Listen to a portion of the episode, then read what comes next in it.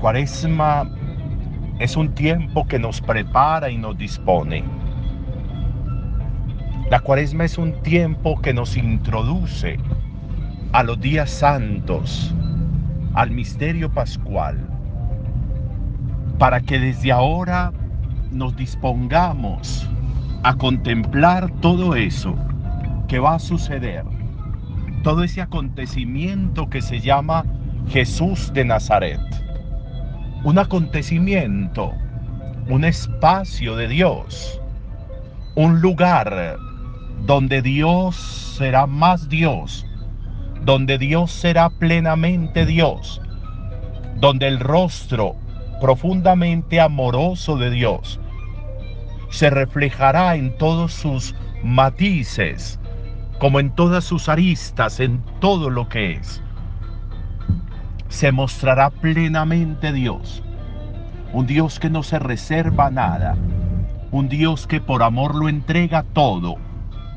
Un Dios capaz de salvación, sin discriminar, sin excluir, sin reclamar, sin contratar, simplemente por fidelidad. Por fidelidad a una alianza que él mismo pactó y proyectó la alianza hecha con Abraham, la alianza continuada en Moisés, la alianza refrendada con David, como lo encontramos hoy. Una alianza que se mantiene, una alianza que pasa por puntos álgidos, neurálgicos, como los que está viviendo Jesús, de persecución, de amenaza,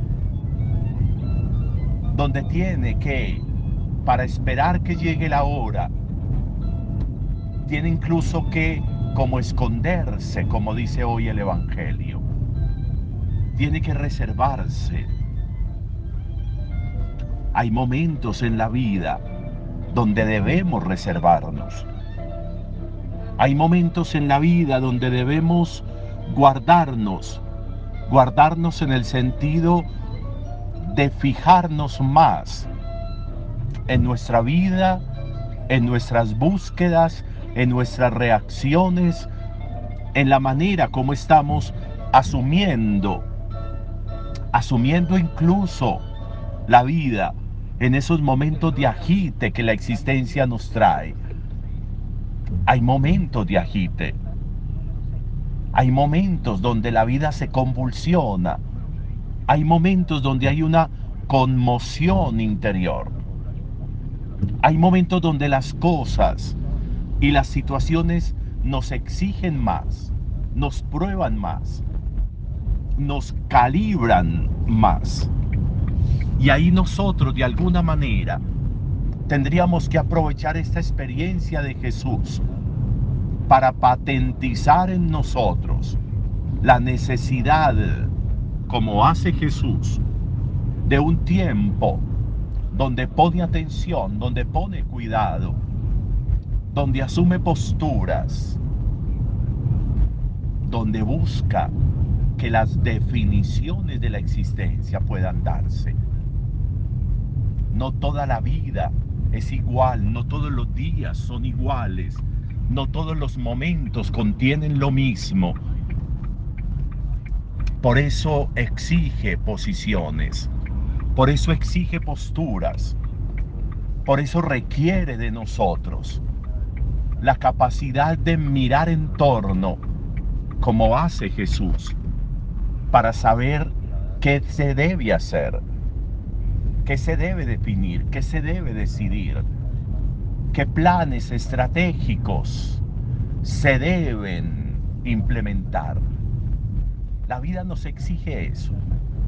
Lo que viene es muy grande, lo que viene es enorme, lo que viene es un paradigma para la vida de la humanidad. Uno que va a dar la vida por todos.